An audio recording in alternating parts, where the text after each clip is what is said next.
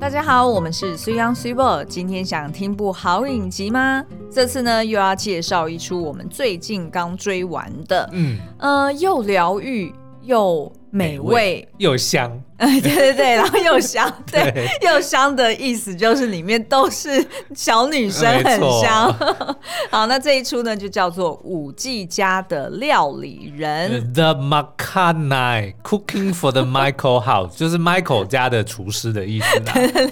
那这个 Michael 呢，不是那个 Michael，而是五 G。对，就是那个 M A I K O 的那个 Michael 哈。嗯、好，那这一出影集呢，它其实是改编自小山爱子他在二零一七年推出的漫画哦。那其实呢，他后来也有推出电视动画。大家如果现在在手机上面查的话，就会发现说，哎，他那个动画版其实画的很可爱，是因为他。毕竟描绘的就是一群十六七岁的小女生在宿舍里面很香的故事，所以而且那些小女生们头都要顶着那个就是艺妓的头哦，所以就觉得好可爱，就头的比例特别大，然后身体特别小。是，我觉得可以把它想成是这 个天真。无血版的艺伎回忆录，然后再加上这种比如说料料理系的这种节目，哦，对，没错没错。嗯、好，那再加上呢，这一出影集主要的这个呃编剧跟导演呢，也就是是枝裕和领导哦。哇，听到是枝裕和，大家就知道一定会很平淡。平淡，他一听到平淡就想说，那那好看在哪里？哦，这就是四肢愈合厉害的地方，他就是透过一些乍看，就如果我们是在这个账面上面，嗯，直接跟你描述，面 对，就直接跟你描述剧情，说这一集发生什么事，哦、这个主角怎么样，他从这边走到这边，他拿了一个什么东西吃，就会觉得很流水账。嗯就好像觉得是很平平无奇，嗯，平平无彩。但是呢，就是因为四肢愈合的功力，嗯、他就知道怎么运镜、怎么取景，或者说这一幕他到底想要传达什么样的意境。嗯、所以即使看到的都是哦账面上很无聊的事情，但是串起来却是一部就是一个很舒服、很赏心悦目、很舒心的一个故事。嗯，没错没错。嗯、那呃，四肢愈合导演呢，他以往的作品哦，呃，包含《比海还深》。横山家之味，或者是小偷家族，哈，就是大家都有都有概念，或者是都有印象说，啊，他的那个色调啊，就非常的文青，是真的很强，然后淡淡的哈，嗯、然后有很多。嗯，就是意外从外，就是窗外洒下的光影，对，然后大家一家人呢，通常都会坐在这个餐桌上，或者是就坐在这个中庭，嗯，就是呃木地板榻榻米上面，然后大家一边吃东西，然后一边进行日常的对话，而那个日常对话非常的日常，对基本上有可能有人在那边剪指甲，然后有人可能在那边找食物吃，类似像这样。我觉得为什么四肢愈合的作品哦，嗯、不管是影集跟电影，会让人看了觉得很舒服。嗯、我觉得其中一个原因就是你讲的日常，对就是他的对话呢，其实呢一点都不重要。我不是在批评，我完全没有批评的意思哦。就他不是那种，比如说哦，如果你今天错过了他刚刚讲的这句话，你可能会后面完全无法衔接。又不是悬疑推理剧。没错，其实我讲我要讲的就是，尤其是现在这么多影剧泛滥的情况之下，我们你看我随便追一部。什么东西？你好像少看一集，或者少看一一一一段，你就已经觉得惨了，哦、完了。你说类似像《黑暗荣耀》那样的，对不对？对，就有点紧张。或者是网存类似这种东西，哦、你就觉得哇，完了要重看一次或怎么样？嗯、但是是枝裕和的东西就是说，哎，好像今天如果我去上个厕所，或者说我稍微，因为它真的很漂亮，就有时候你可能画面看一看，你就会恍神，你就会 你就会出神，你就会你就会去花心，你的心思就会留在它的画面里面。哦，比如说去看。这个画面，它的构图，或者说它的这个光影等等的，然后你可能哎，就一下子没有注意到他们在讲什么，但是没关系，不影响。这就是他的厉害。但是呢，我要就是拉回来一点哦，也不是说完全不影响，因为其实呢，他就是因为把一些呃，就是比较具张力或者是。呃，爱爱内涵光的一些情感，给融入在每个人的日常对话里。所以，其实当他后面有一些 twist，或者是有一些出乎意料的发展的时候，嗯、你可能在乍看之下会想说：“哎，怎么会这样？”可是当你回头去。呃，回味前面的他铺成那些对话，你就会发现，哎，其实这些角色早就有那样子的动机，或者是有那样子的心思。那他的确都是融在他的日常对话里面。或者应该这么讲，因为是是枝裕和他总是能够把这个家庭或者说家人之间的这个牵绊拍得非常的好。那你自己去回顾你跟你家人之间的这些日常，其实你们的对话或者我们跟家人之间的对话也很无聊，也很无趣。对，今天吃什么？明天吃什么？上班累不累？你今天怎么了？就是这些东西其实真的都不重要。可是表面上听起来不重要，表面上都不重要。但是当你回顾的时候，就当你去想起你的家人的时候，你就就。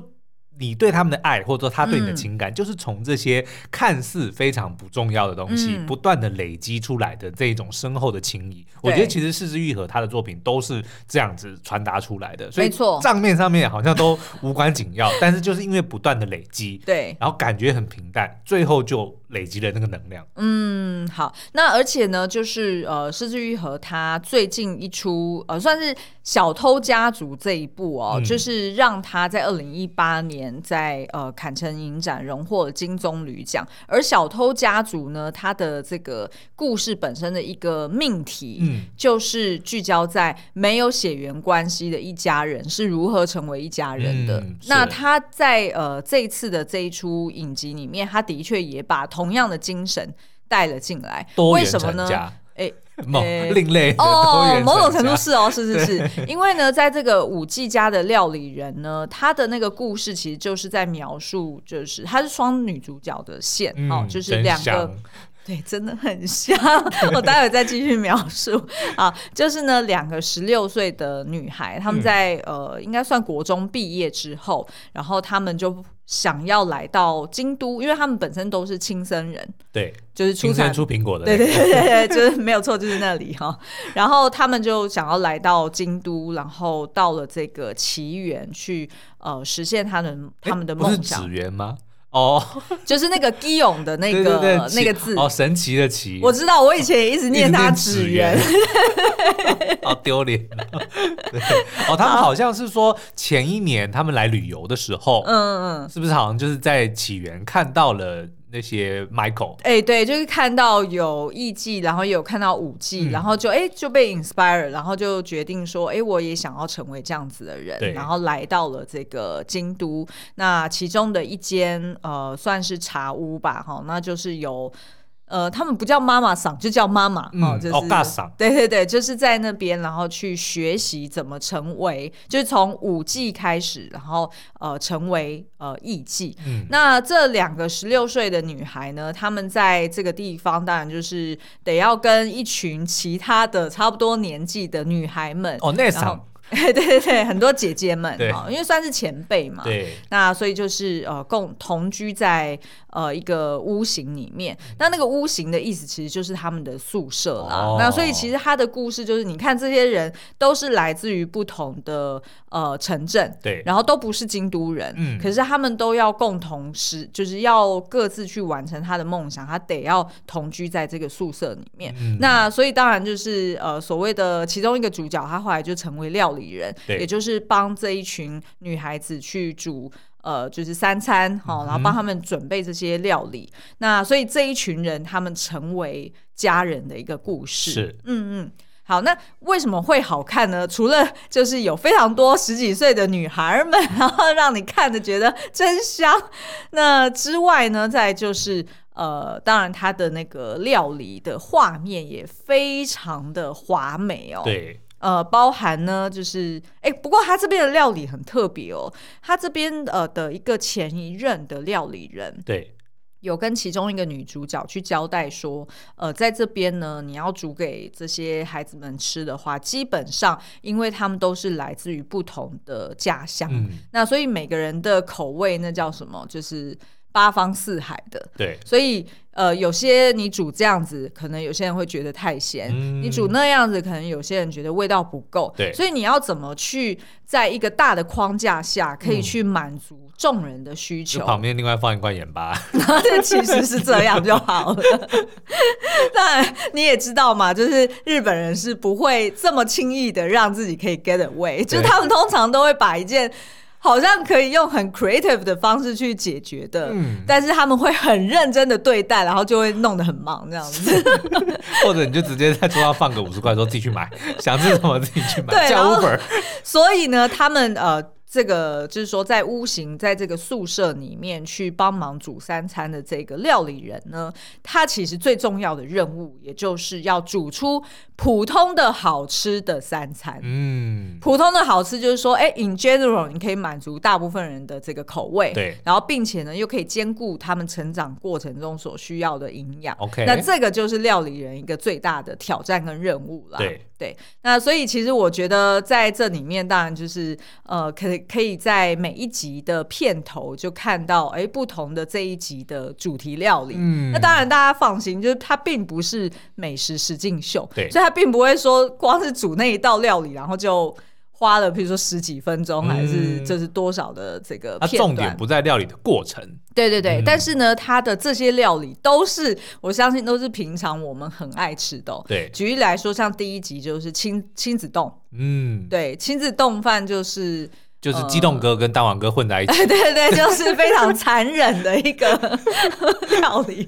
然后，譬如说奶油炖菜啊、咖喱饭啊，然后呃日式早餐。哦，他那个茄子我倒是蛮好奇。哦，对对对，他就让你能够想起往事的茄子。哎，对对，先炸哈，炸完之后，然后再放在酱汁里面去泡哦。对。然后还有在就是生病的时候要吃的乌龙面，然后炸天妇罗，然后呃甜点当然也不可以少了，因为这一群都是女孩子们。对。都很爱吃甜食的，呃，譬如说红豆马吉汤，或者是面包布丁、炸吐司边等等等哦，嗯、哇，这些料理真的是平常我们在食谱上面也都会看到，就是那种很家常，对，然后做出来基本上你不会到很惊艳，就是普通的好吃的这一种餐，对不对？可是就是浓浓的家乡，嗯，对对对，然后就是可以帮助这一群小女孩们能够。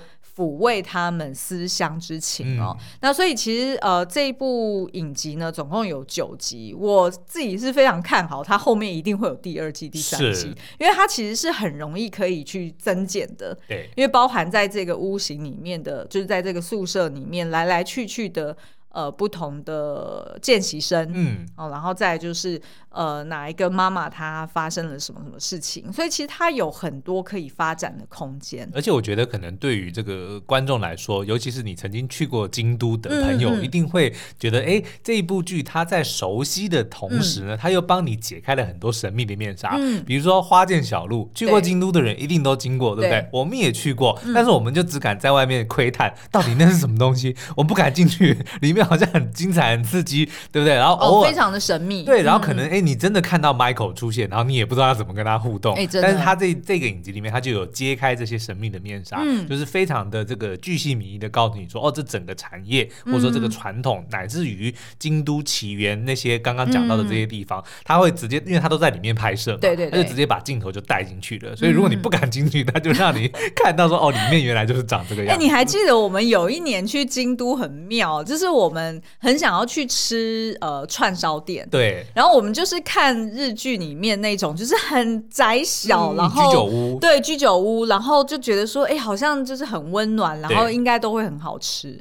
然后但是呢，我们就发现说，哎，的确在京都的那些小巷里面，那些店都是没有窗，嗯、对不对？它都是、嗯、都是木门，就是那种栅栏门，对，然后都是就是完全嗯完全封住的，嗯、所以。你们我们如果就是去打开那个门，里面所有人都会突然回头看你，回头看你，而且看你看很久。然后，然后因为大家也不会，就是他们也不会讲英文，嗯、然后我们又不会讲日文，然后就 sumimasen，然后就慢默默的把门关上，然后就退出去。因为，因为你就是我们一打开，我们也都发现说，哎，通常好像在他们的墙面上也都没有，就是大大的去对，也没有价目表，也没有写那些菜单，对，都没有，什么东西都没有。然后，所以你就完全就是觉得你根本没有机会对踏入这种。但是后来我去看他那里面，的确是在讲说他们都不接生客。对，都一定都是要熟客才能够去到里面，要而且要事前预约，嗯、对，所以也合理啦。对，就是我们自己去打扰到别人这样子。好，那所以呢，今天呃，在我们有限的时间之内呢，我们要待会儿会介绍一下呃几个角色，嗯，然后再来呢，就是我们会呃看时间哦，然后跟大家去科普一下，到底在呃影集里面去呈现的艺伎跟舞伎有什么差异？是，然后他们一整天的生活跟实习的。内容是什么。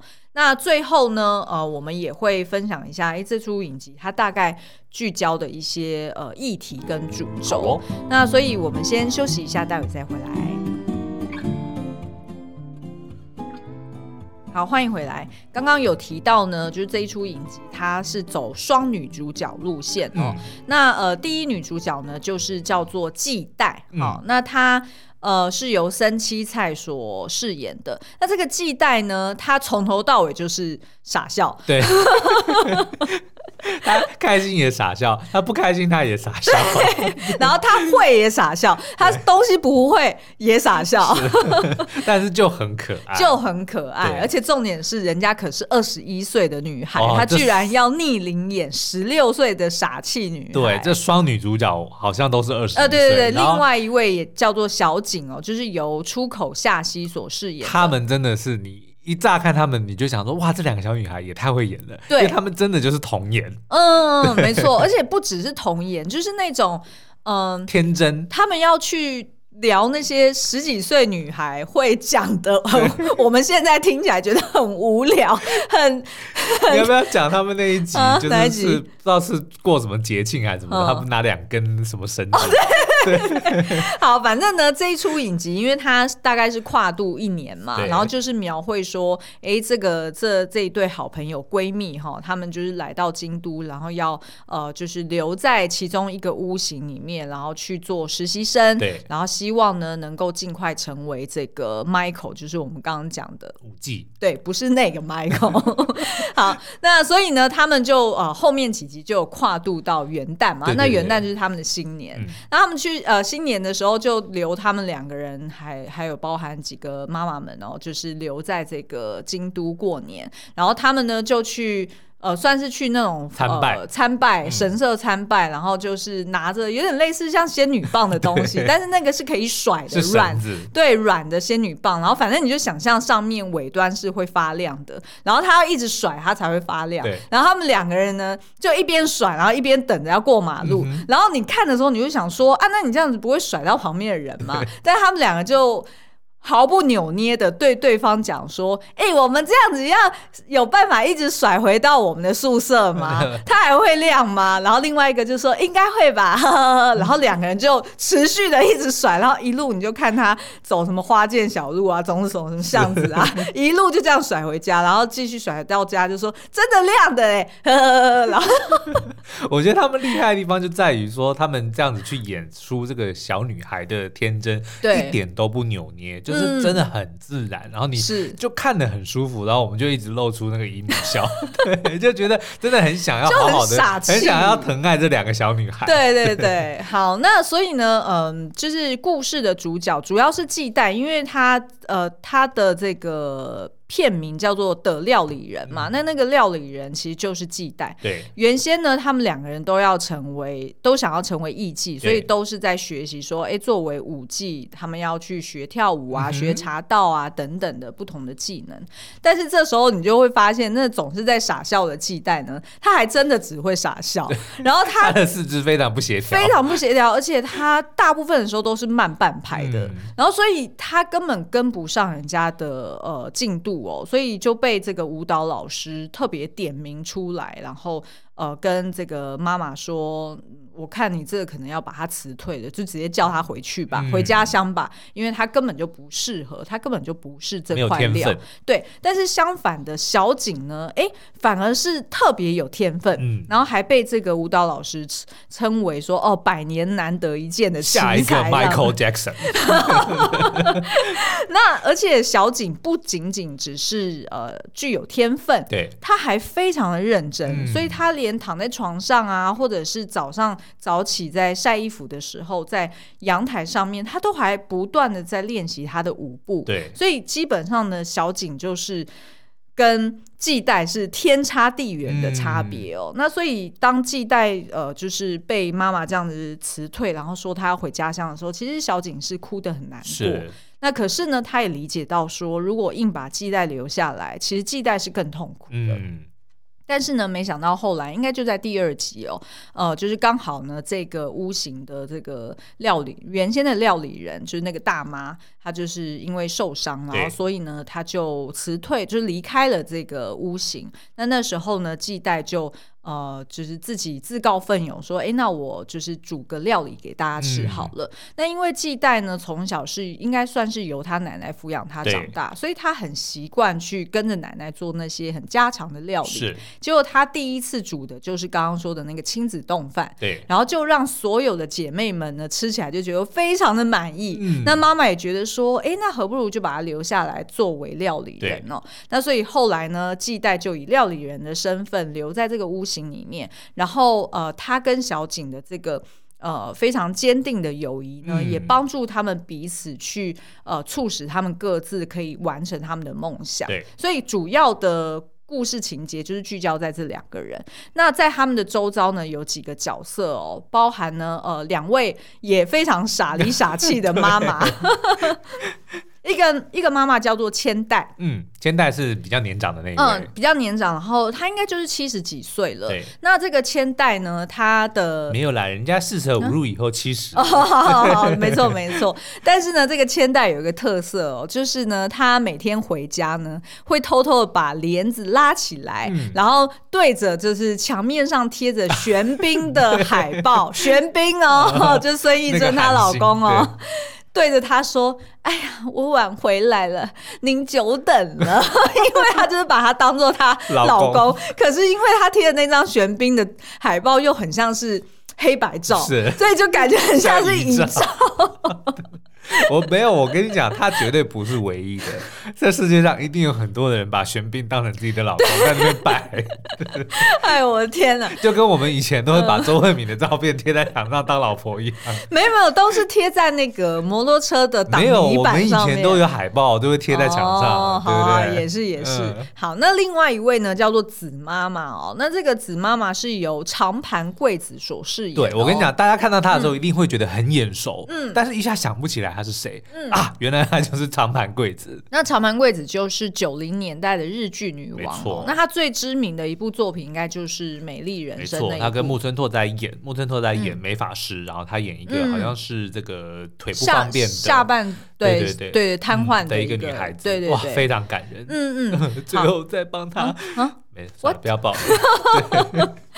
好，那呃，再来呢，就是这个子妈妈，她其实也有一个女儿，跟着呃，就是所有的这些学徒们住在同一个屋型里面。嗯、那这个子妈妈她算是就是单亲妈妈啦。那她这个女儿呢，是算是这整个屋型里面的厌世代表人物。嗯、反正就是你看，一天到晚在房子里面走来走去，无所事事，然后摆着臭脸，然后在讲风凉话的，欸、就是那个。对，她叫做梁子哦。那你知道吗？凉子这个角色好像原先在呃。就是漫画里面是没有的，嗯、他是为了这一次戏剧，他才安插这样子的角色。对，那我觉得安排的很好哎、欸，因为呢，在他原先的故事里面，其实太过阳光了，嗯，而且太完美了，对，太过理想，每个人都好像是就是怎么讲，都是好人，对，人生观这三观非常正确，然后又非常乐观，对，包含连这两位年长的妈妈，就照理说，大家就会想说、嗯、啊。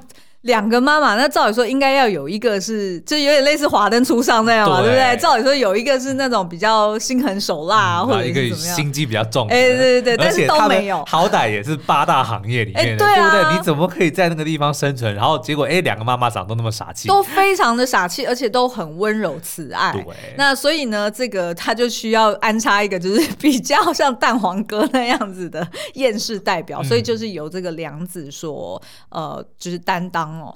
那再来呢，就是你想想看嘛，在一个女生宿舍里面，她不可缺少的也要有一个搞笑担当，对，对不对？就是总是在那边嘻嘻哈哈，插科打诨，对对，插科打诨。那这个呢，就是有一个角色叫做挤奶哦，嗯，他没有挤奶，他都是在挤笑话，对，他真的是挤奶，这他的艺名啦，他的艺名真的叫挤奶，因为他算是呃。半途离开这间屋型，因为他原先也算是应该已经成为舞伎了，对，好，但是他还没有成为艺季之前，他好像就结婚了。对，那在这个行业里面呢，一旦你要结婚或者你生子，那你就得要离开这个角色，嗯、你就不能再成为呃，因为毕竟所谓艺妓或者是呃舞妓，它其实就是以男性的为主的一个、嗯、以客人为主对观念说，哦、呃，是一个。好像明星在我心目中是一个文化明星，哦、是是是，然后是一个我投射的一个美好的憧憬的对象。对，所以呢，在他们的习俗里面呢，如果你要结婚，那你就要辞退这个位置哦。嗯、那所以这个吉乃呢，就是当初他就就是回家乡去嫁人了。对但是呢，诶，她现在跟她的。婆婆闹翻，然后跟她老公闹脾气，然后决定呢，哎，要跟她老公离婚，然后所以她就先回到这个屋型里面，然后要求两位妈妈再把她收为就是当初的这个、嗯、呃艺妓哦。那这个吉乃呢，居然是由小偷家族里面那个女儿对松冈莫优所饰演的哦，他演的真好，你知道我真我真的是我前面大概看他。看个两三集，对我都觉得说这个人怎么好像很眼熟，可是就是也讲不出他的名字，然后就觉得说他好会演那种有点像是就是放得很开的人，搞笑艺人，对对对，然后就是根本不顾形象，嗯、然后。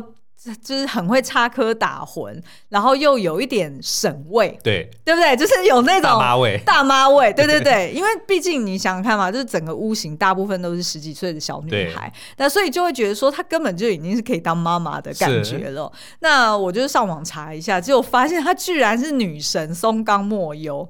松冈茉优基本上她的路线真的好宽哦，是因为她本身长的脸非常的女神，非常的。清，那叫什么？清清幽，不是清幽，就是很清秀，很清秀，然后很他的气质也是很别树一格。嗯，然后但是没想到在这边，他完全就是撑起了这个搞笑担当。某几幕你乍看之下，你还会以为他是松隆子，就是那个样子其实有一点点像，就是的确都是就是美女。女神等级的，嗯，但他这里面呢，就是一个非常搞笑，然后非常机智，因为他的任务基本上就是陪客人，就是炒热聊天，对，但他又不是纯搞笑，他就是一针见血，因为他很会观察，对，然后在观察只是用一个非常幽默诙谐的方式来讲出他的这个观察，所以就会觉得哦，他的确是他跟长盘贵子的这两个角色，我觉得的确帮这部影集加了非常多的 flavor，就是风味在里面，对对对，没错没错。然后最后一个呢，当然就是世之愈和导。演的一个就是固定班底，也就是对中村雅也。那他有另外一个艺名叫做 Lily Franky，对，超酷，超酷，因为他很酷哦，他好像又会呃作词作曲，然后也会写作，嗯，然后他好像就是个人也有出版一些不同的作品，所以他其实就有另外一个就是不同艺名，对对，演员的一个艺名哦。那他就是担任里面呃，就是他们在这个地方有一个小酒吧，啊。也是会让呃，就是客人可以进来，然后。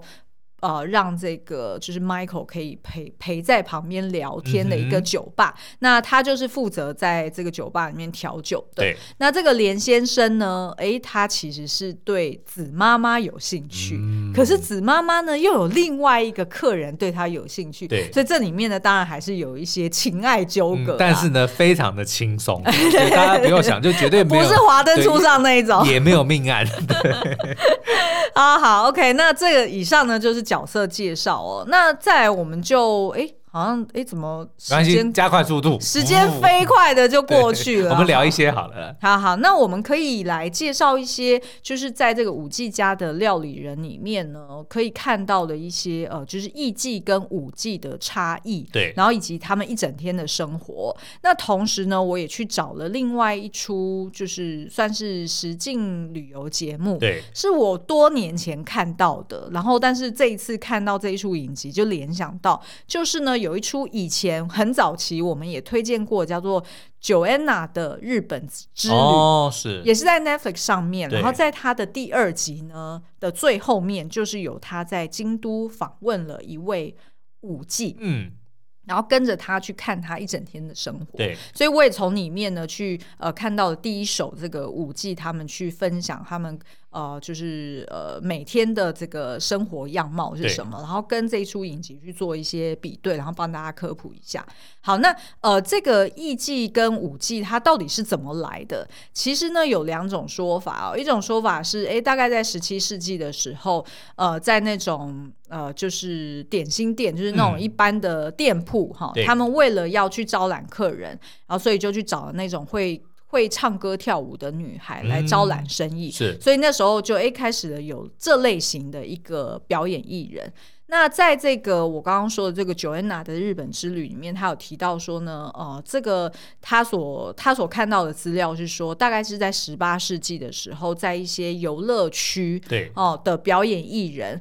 呃，就是后来演变成艺伎，嗯，所以其实差不多就是十七、十八世纪，其实就有这样子的一个、哦、一个表演艺人的一个职业，对，嗯、这样子的一个职业了。那后来呢，就是大概到就是二十世纪初哦，其实都还有上万人啊、呃，有呃是这样在这个职业里面。对，但是随着就是时代越来越进步嘛，那个娱乐的。呃，范畴或者是娱乐的工具越来越多，嗯、就是等于是他们的生意就越来越萧条了。所以呢，到目前京都大概只有一百八十个艺伎哦，而且这个还是就是我看 Joanna 日本之旅里面去科普的，也是几年前的了。对，对对，所以不确定说，哎、嗯，到目前为止大概是多少数量哦？所以其实人数真的很少。嗯，对。那呃，他们呢，其实。呃，这个就是不同的这个阶层，他们是这样走的。就是一开始进去呢，就如同我们刚刚说的那两个女主角，他们是在一年内呢，先在呃这个屋型里面当见习生。对，那见习生呢，就是跟在艺伎身边去打杂、嗯、哦，然后去陪同他们呃出去应酬。对，然后再来呢，就是要打扫宿舍里面的。呃，厕所啦，嗯、然后洗衣服啊，洗衣服啊等等哦，就是做这些很基本的工作。对。那但是呢，同时间他们也有机会可以去上课。每天他可能要去学习跳舞，或者是要学做呃茶道。对。然后甚至是呢，可能唱歌或者是打小鼓等等的、哦。嗯那他们呢？呃，也被要求说，你要学习用京都腔去说话，嗯，啊，所以他们也要练习他们说话应对进退的方式。那大概如果你就是在你的学习当中，你的表现特别好，就如同刚刚的那个其中一个角色小景，他大概就是满一年的时候，哎，他就可以升格成为五 G，，也就是 Michael。好，那作为五 G 呢？啊、呃，他们还是一样要在这个屋型里面继续在这里面去受训。对，因为呢，作为舞伎，他也是要在训练个五到六年之后，嗯、他才有机会可以作为真正的艺伎。哦。所以等于你看他的时间前后时间，maybe 要花到七年的时间。对，第一年你还是只是见习生，然后第二年开始，maybe 你呃表现的不错，你可以是成为舞伎，然后做个五六年，嗯，然后最后你才有机会成为真正的艺伎。是，那成为真正的艺伎就等于是自由大解放了，嗯，很多五 G 时期被要求规范的东西，对，呃，你都就是等于都放宽了啊，因为等于那个就已经成为你正式的职业了。是，那所以呢，呃，他们。呃，就是作为舞伎，就是这一出影集里面主要的这些角色跟描绘的场景哦。那他们每天的生活呢，就是呃，除了要去学习这些刚刚讲的这些技艺之外呢，他们呃基本上是没有是没有办法领薪水的。对，也就是说，他们上课的这些学费都是由这些茶屋帮他支付掉。嗯所以，in return，他们是不能再领钱，哦，就有点像打工换宿的概念，有点类似像这样。对对对对。然后，他们其实蛮辛苦的地方有几点哦。第一个呢，就是呃，他们一样是要绑那，就是穿传统的和服嘛。那所以呢，他身上绑的那个背带，对，就是大概是我后来才知道，大概是六点五公尺长绕成的背带哦，嗯，所以是非常厚，非常重。那如果你全装穿起来，大概是十公斤以上，哇，重训的，其实是重训，是。然后他们穿着就是这么重的衣服，他们还要学习说用这样子的重量，对，在呃就是宴会的场合，那种日式榻榻米狭小的座位之间，嗯哼嗯，你要想办法在那之间去优雅的滑步哦，对不对？因为他们走路都是用滑的嘛，对对对，就是穿那个叫什么小碎步足带，就是白色的那个袜子，然后他就用小碎步去滑步，然后而且还要在这个中间去跳舞。嗯哼。那所以呃，体力其实是要蛮好的，是啊，是啊，难怪每次之前那个谁白子就另外一个角色，嗯、他是艺伎，对，演完之后他就回到家就就就垮了，对，就垮了，因为他其实因为你就想想看，我们平常如果是扛那个杠片，但是我们又要扛着杠片，然后很优雅的动作，怎么可能做得到？等于是你一直等长收缩哎、欸，对不对？好，那再来呢，就是呃，作为舞伎呢，它跟艺伎不同的地方就是舞伎。他的那个头就是很、嗯、呃一个大圆弧，很像安全帽的那样，看起来像假发的那个。对对对，对，但是其实是真发。嗯哼，因为我们在影集里面也可以看到呢，他其实是一个礼拜要去那个法式，呃，就是法那叫什么法理发店里面去让这个专业的师傅。用那种铁棒去帮他烫，烫蓬，是，然后烫蓬之后再梳成那种五 G 的头。那可是呢，他梳完之后，他那个发型要撑一整个礼拜。哇！所以你大部分时间在这个影集里面都会看到说，哎，他们他们身上都穿着睡衣，或者穿那种一般女孩会穿的那种便服。嗯，但是他的头却是顶着那个大大的安全帽头，女生结婚前的，对对，有点类似。头发做好之后，哎，比较维持，就有一种反差感，很奇怪这样子。那他这个发型呢是没有办法洗的，对，就可能 maybe 只能用什么干洗法那种粉吧，我也不知道。那所以他们连包含睡觉都要用一种特殊的木。木头制的一个 高枕头，对，对，然后用侧躺的方式去睡觉，哦，所以其实他们影集里面才会讲说，哦，通常第一天是根本睡不着的，对，对，然后再来就是呢，他们其实一天除了早上睡醒要花一个小时整理这个头发之外呢，上完课之后，如果要晚上要接待客人，嗯，他还要提前两个小时去整理头发跟穿衣服，嗯。然后他们的化妆呢，只能用三色哦，就是包含黑色、白色跟红色，对，去做这三色，为自己做简单的化妆。而且呢，就是我看那个就是 Joanna 的那个科普的那个实境节目里面就有提到说，为什么就是从古时候开始，这些艺伎们他们要就是脸上铺的那么白，嗯，原因是因为他们要在。呃，当时候是没有电灯的嘛，所以是要在烛光里面让你自己看起来闪闪发光，哦、是更明是明亮动人的，所以才会铺的这么白哦。那包含呢，他们的这个颈背，就是那和服不是很往后垮的感觉吧，就、嗯、是露出大部分的颈背，然后有画一个，就是留一部分是皮肤的原色嘛。那、嗯、是因为他们觉得说，哎，这样子是最性感的部位，哦、所以要把它露出来。的确，女生的脖子是很性感的，对颈背的地方哈、嗯，而且就是一定要。有一点点骨头啊，是对，要有一点背脊。如果没有骨头，就好像哎，那个性感成分就比较低一点。嗯、好，那再来呢，就是他们另外一个很辛苦的地方，就是他们不能带手机哦，所以也没有办法上网。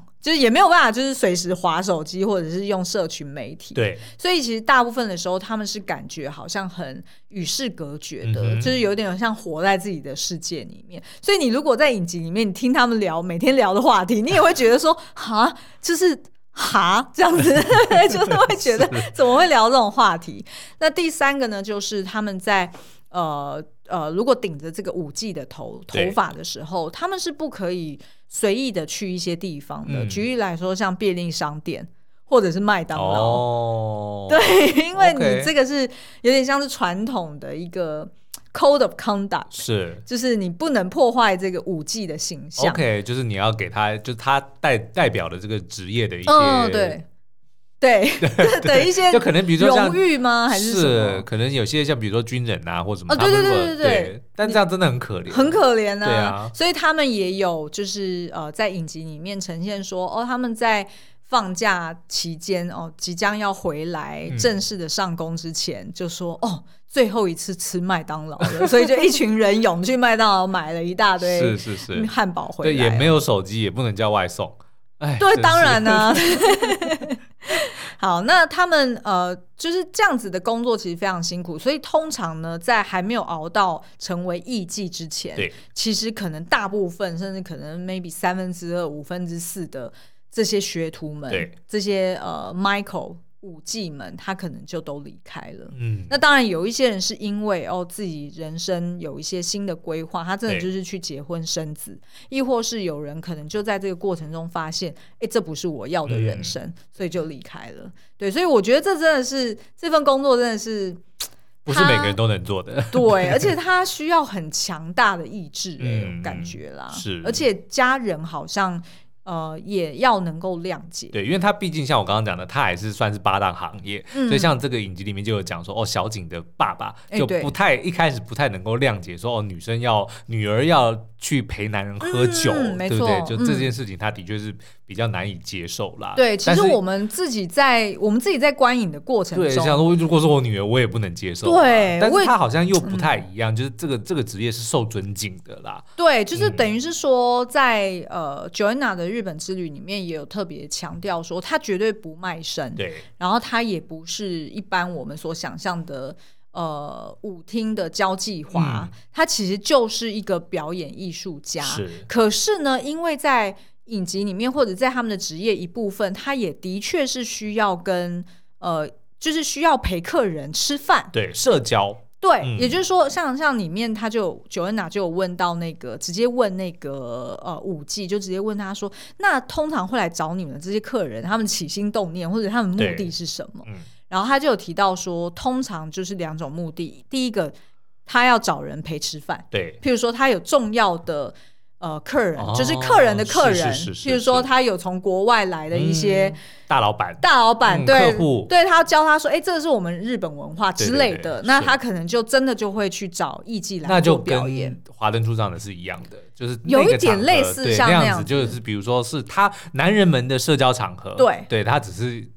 就是需要有人在旁边陪吃饭，okay、然后另外一种他是说哦，譬如说要去陪去看戏，哦、看一些参加一些艺文活动，对，然后呃也会邀请艺伎来做表演。嗯、那当然就是在影集里面也有呈现说，呃，通常他们也会配合京都当地政府，他们可能宣传一些、嗯。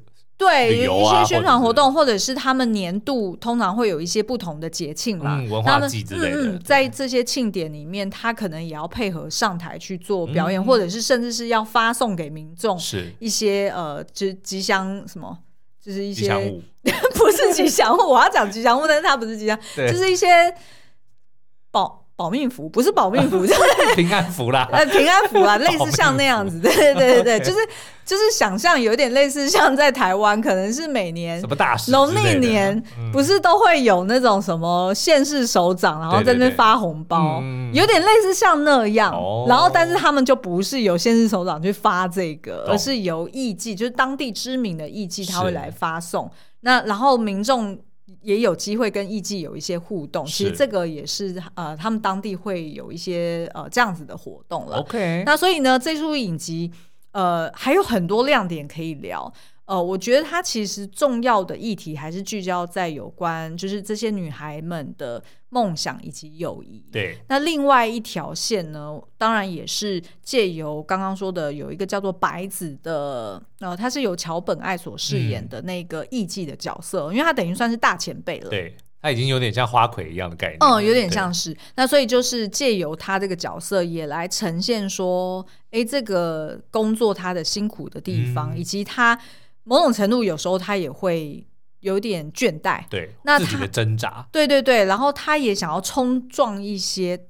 呃，原有的习俗跟传统，然后帮助底下的妹妹们可以找到更多的机会。嗯、那同时之间呢，也因为他呃为了这份工作，他放弃了一个可能的结婚对象。对，所以也有从他的口中去聊到，我觉得一个蛮重要议题，也就是选择。嗯，就是对于自己的人生的取舍。对，然后他用的是呃日本人常讲的一期一会的这个概念来呈现哦。嗯那这个一期一会，哎，我要帮大家科普一下嘛，就是每一次都是最后一次的意思啊。对，因为一起一会其实是来自于就是百年前的这个茶会盛典，因为在古时候就是交通不便嘛，然后所以呢，就是大家每一次在这些茶会呃，在这些庆典上面见到的面，可能你一辈子就是见那一次。是，所以呢，不管是主人或者是宾客，呃，他们都会保持着那种用心接待跟珍惜当下的心情去对待彼此。嗯、所以这个就叫一期一会。